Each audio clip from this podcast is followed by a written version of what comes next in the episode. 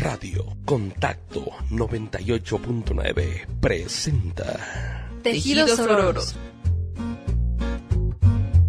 Un espacio creado por mujeres para compartirlo con el mundo. Presentado por Carly Ruiz y Lua Jiménez. Ponte cómodo porque ya iniciamos.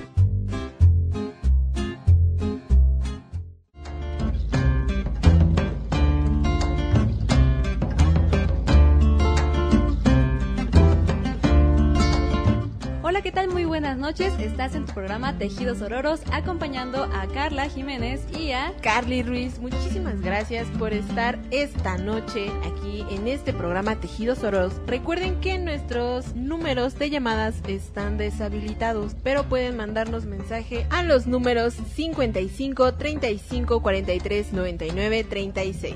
Y también recuerden que tenemos una página de Facebook donde pueden encontrarnos como Contacto 98.9 FM, así como eh, pueden sintonizarnos a través de internet como www.contacto989.com. Y bueno, Carly, pues hoy en esta semana que se festeja el Día de las Madres, tenemos aquí a una invitada especial que nos va a contar un poco acerca de esta Esta trayectoria, esta trayectoria de ser mamá. Exactamente. Y bueno, pues si puedes presentárnosla, por favor. Claro que sí, su nombre es Aide Salgado. Ella tiene 44 años de edad y tiene tres hijos. Pero regresando de este bloque de música, vamos a empezar con esta serie de preguntas que tenemos preparadas. Ok, bueno, pues estás en Tejidos Ororos. Regresamos. Bueno, ya estamos aquí de regreso en su programa Tejidos Ororos. Muchísimas gracias por estar en contacto con nosotros. Bueno, pues démosle paso a esta gran entrevista. Dígame, señora Aide, primera pregunta, ¿la podemos tutear o...? Para tener aquí. Sí, claro, todavía soy joven, así es que me puedes hablar de tú. Perfecto. Bueno, ¿cómo se encuentra esta noche? Muy bien, contenta de estar aquí con ustedes. Qué bueno, qué bueno. Nosotros también nos tiene muy contentas que esté aquí en nuestra entrevista. Y bueno, cuéntenos un poco de usted, a, a qué se dedica. Bueno, pues la historia es algo larga, pero la, va- la vamos, la vamos a resumir, ¿va? Sí, Em, usted no se preocupe. Tengo 44 años, tengo tres hijos, todos adolescentes. eh, así es que ya te has de imaginar la etapa por la que, bueno, atravesé hace poco tiempo. Este, era comerciante hasta antes de la pandemia. Yo tengo el cuarto semestre de la licenciatura en psicología. Y entonces vas a decir, bueno, pues estabas estudiando psicología, ¿qué termi- ¿cómo terminaste de comerciante, verdad? ¿Cómo fue ese cambio tan brusco? Bueno, pues es que como todos, en la edad de la punzada renuncié a la carrera y me casé. Entonces, este, pues desde, desde ese momento decidí ser ah, empleada. Trabajé por lo menos ocho años en, en grandes empresas que me ayudaron mucho a mi formación, a mi carácter, a mi determinación, a las metas que quería alcanzar. Y bueno, el tener ya mis hijos me lleva o me orilla a dejar de estar en empresas para ser comerciante y entonces organizar mis horarios y dedicarme también a mi familia. Ah, entonces pues está casada. Dígame, ¿cuántos años lleva casada con su esposo? Tenemos ya las bodas de plata cumplidas. Wow. ¡Qué aguante! La Sí. verdad, qué gran aguante. Pero dígame, ¿cómo es que usted y su esposo decidieron comenzar una familia? Bueno, dicen que no existe el amor a primera vista, pero sí. Yo vi a mi esposo y dije, wow, con este, con este, este va a ser el papá de mis hijos. ¡Ay, qué bonito! Realmente eh, fue algo muy curioso porque a mí siempre me habían gustado los chavos con ojos rasgados. Entonces yo veo al que ahora es mi esposo y dije, esos son los ojos que yo quiero para mis hijos. Así que yo tenía 15 años y yo sabía que quería casarme con él, aunque él no sabía. Fue sorpresa, ¿Cómo creo. así? Yo ya sé que me voy a casar contigo, pero tú no. Y bueno, el punto es que ya cumplí los 18 años, me casé con él y pues ahorita ya cumplimos 25 años de casados.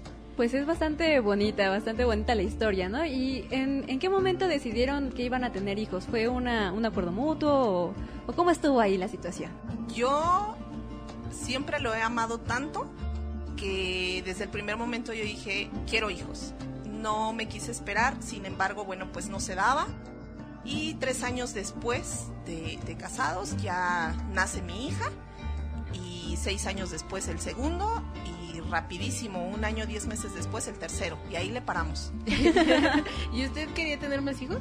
Sí, Sí. Sí, sí, pero es que no sabía en realidad eh, a lo que me iba a enfrentar. Hoy te puedo decir, no, así estoy bien.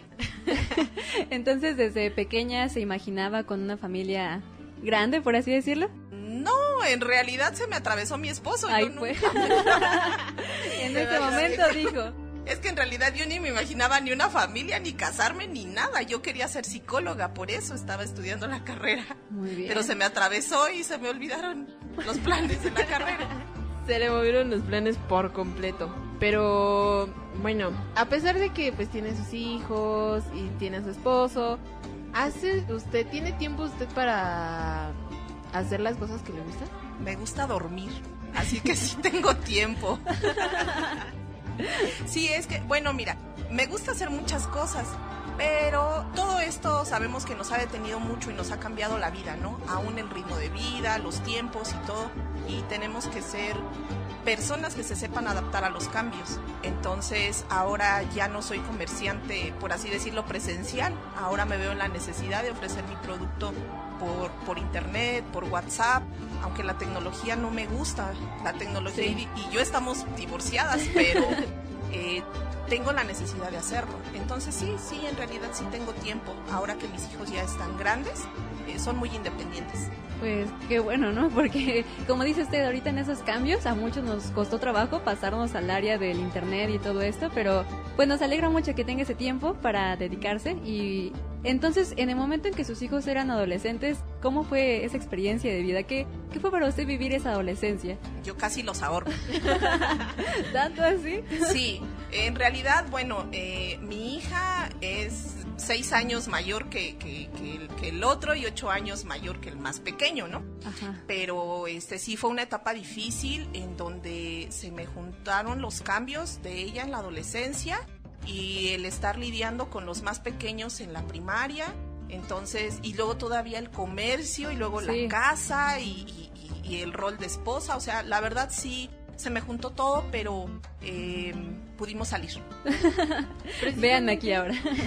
Precisamente hablando de, ese rol, de ser mamá, de ser comerciante, ¿qué fue lo más complicado que de, esa parte? Mm, Los tiempos. Yo creo que me tuve que enfrentar a ese reto de organizar los tiempos de tal manera que no descuidara a mis hijos, que no descuidara mi negocio y bueno, viendo la necesidad que teníamos en casa, la verdad es que los hijos son el motor. Esa es la realidad. Tú le puedes preguntar a cualquier mamá y te va a decir, mis hijos me levantan.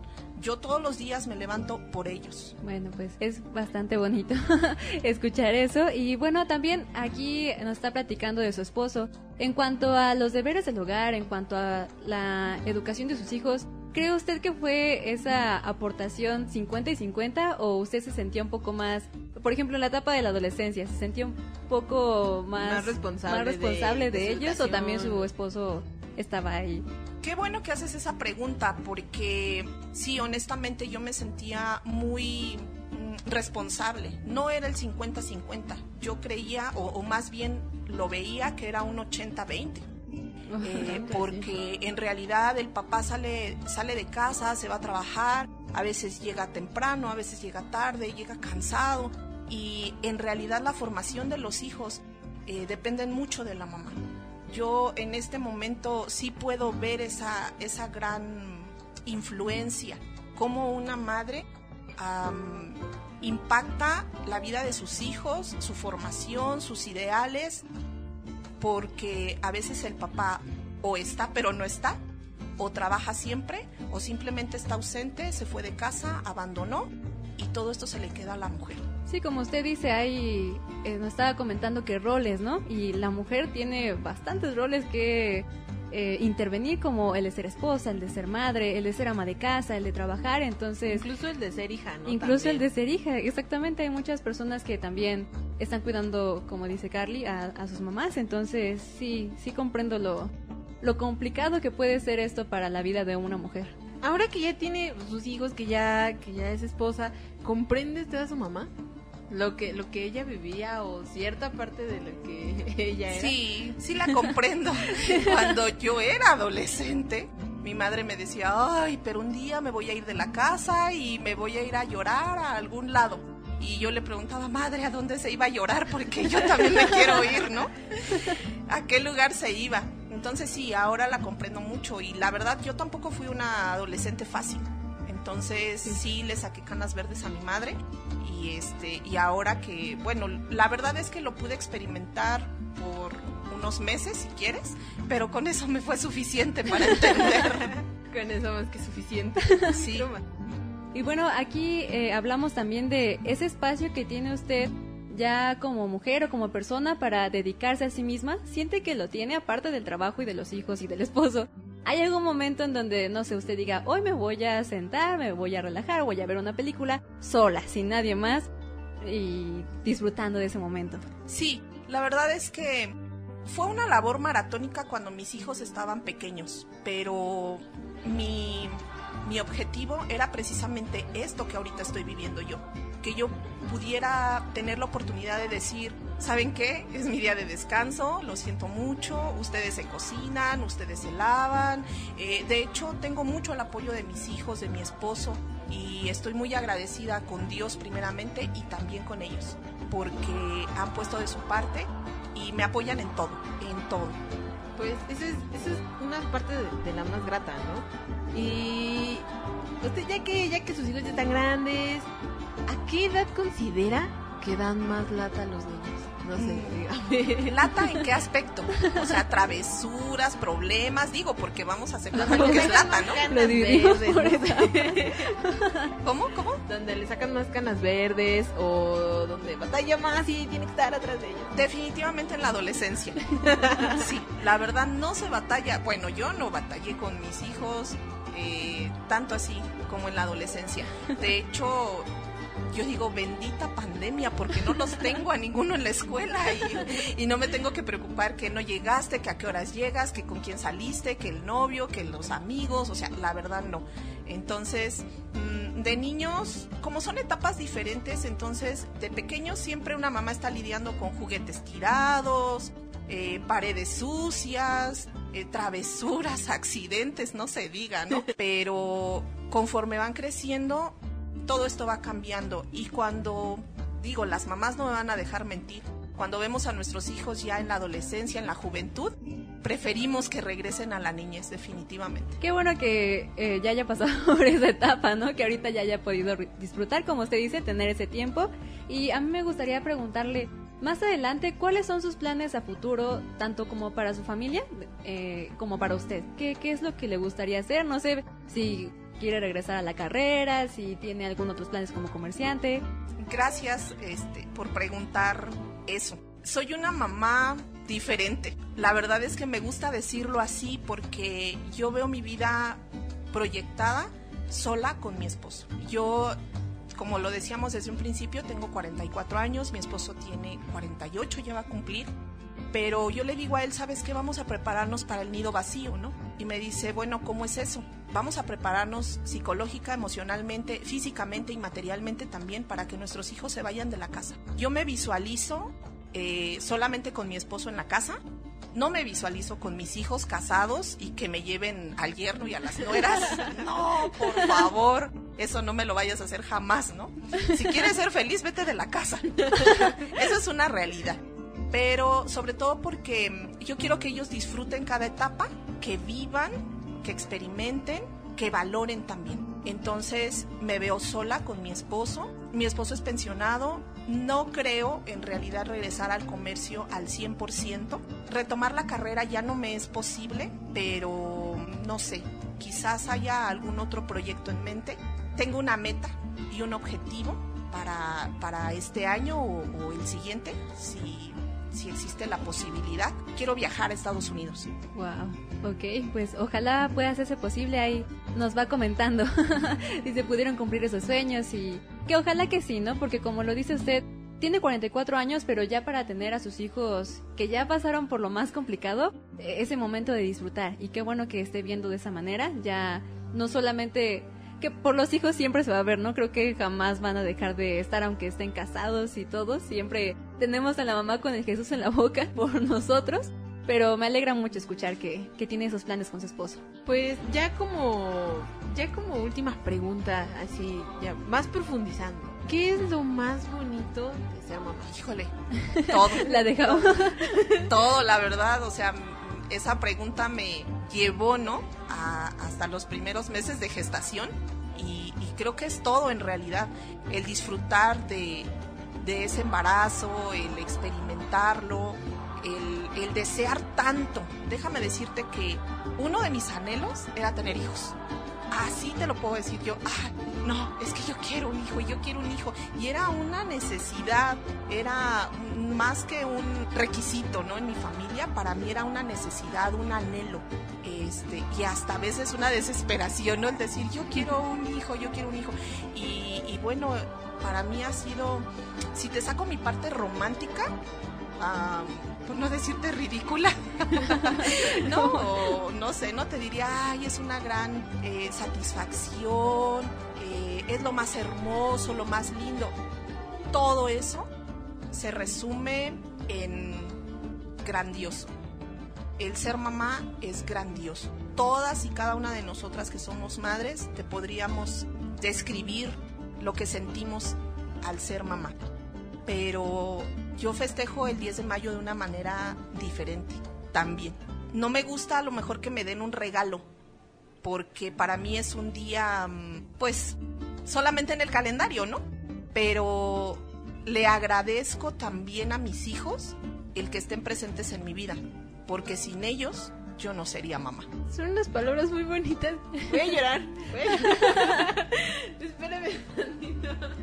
Ya, creo que creo que está llorando Carly en este momento, así que pues espero sus hijos la estén escuchando para que y su esposo también que escuchen estas bonitas palabras que les está dedicando, porque son le están saliendo del corazón, aquí se siente esa vibra de esa pasión que siente por su vida y nos alegra bastante que sea de esa manera. Sí, muchas gracias. La verdad es que es, es algo inexplicable, es algo grandioso para mí.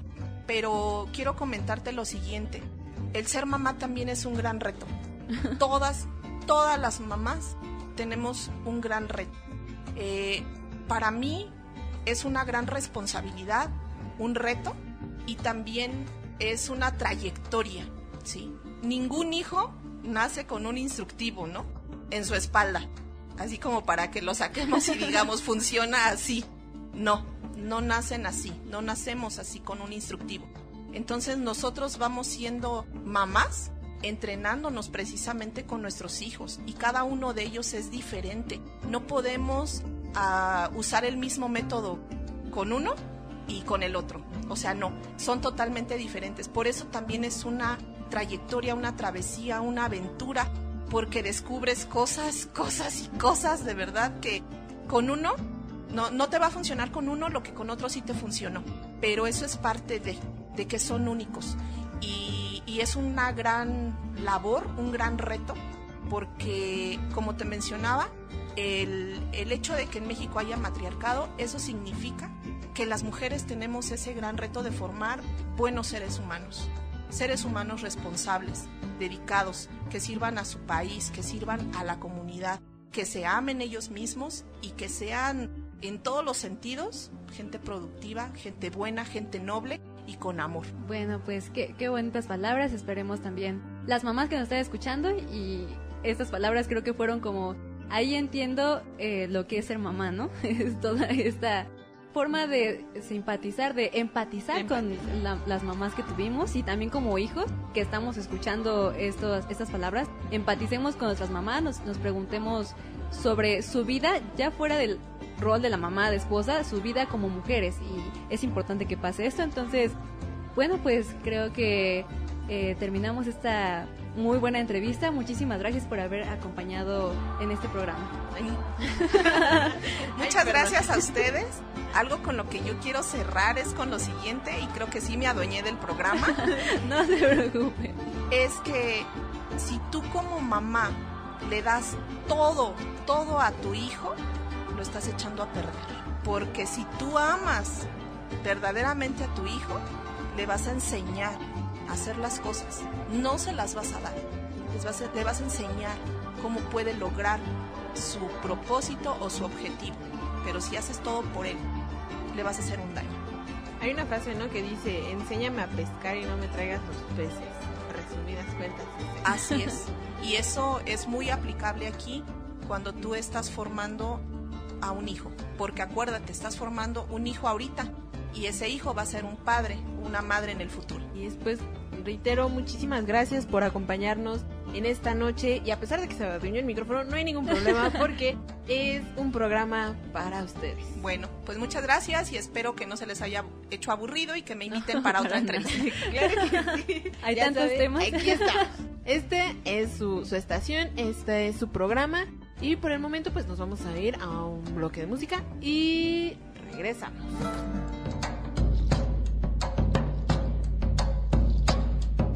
Bueno, pues ya regresamos a Tejidos Ororos y Carly, ¿cómo ves esta entrevista que tuvimos? La verdad es que estuvo muy buena. Son ah, palabras desde el punto de vista de una mamá, porque nosotros lo vemos desde el punto de vista de hijas. claro, exactamente, pero pues muy bonitas, ¿no? Eh, Se siente, te pones a pensar en tu mamá y en lo que tiene que vivir en la adolescencia que tuvimos.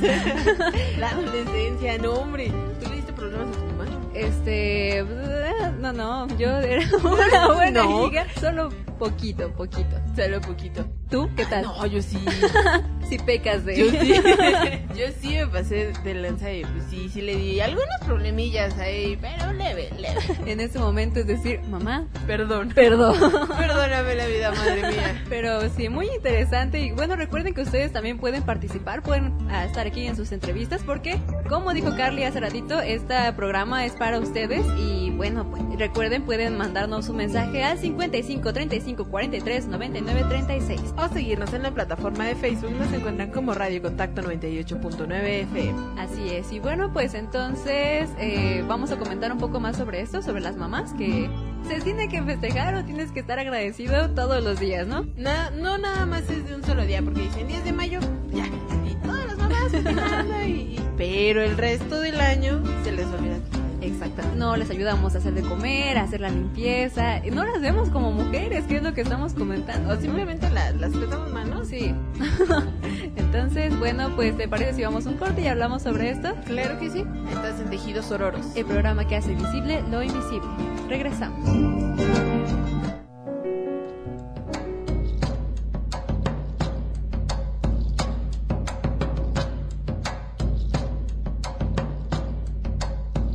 Bueno, pues ya regresamos a Tejidos Ororos, ya a punto de terminar este programa que fue dedicado a las madres, a las mujeres y pues recuerden que va a haber más temas sobre esto porque nos faltó indagar sobre un montón de temas Muchísimo. como lo que dijiste de las abuelas con sus 11 hijos, el por qué no, por qué tenían tantos hijos. Hay, hay un motivo.